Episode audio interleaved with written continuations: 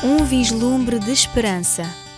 O exemplo, Filipenses 2, 6 a 11. Ele, que por natureza era Deus, não quis agarrar-se a esse direito de ser igual a Deus.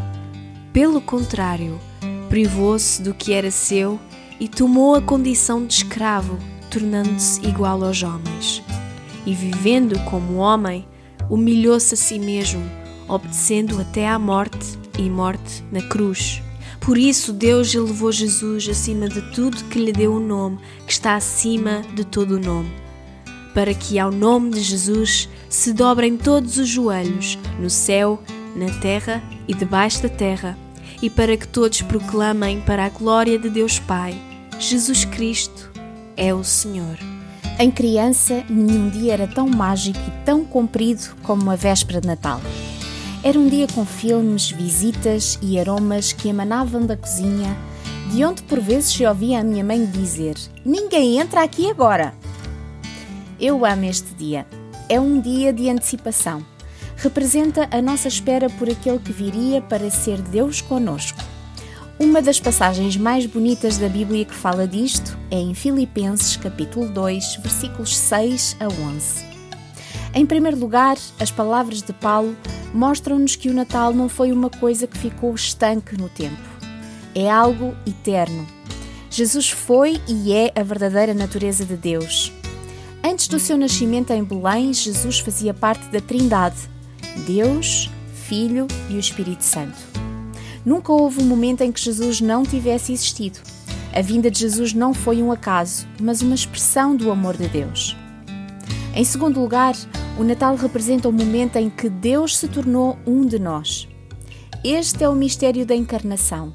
Jesus assumiu a natureza de um servo e tornou-se um homem, mantendo, no entanto, a sua divindade.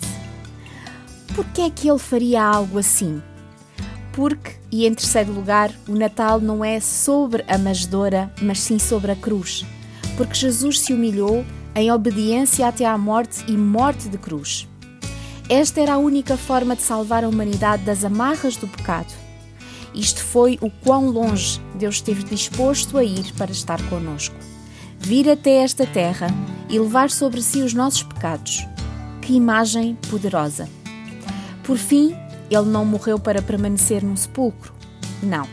Deus ergueu-o da morte, exaltando-o e restaurando-o à posição que ele havia deixado por amor a todos nós. Não há ninguém mais exaltado, ninguém com um nome mais belo, poderoso ou maravilhoso que Jesus.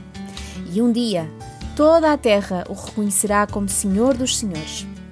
É isto o que significa Deus conosco o bebê que nasceu para morrer e erguer-se da morte para nos trazer vida. Encoraje-te a orar.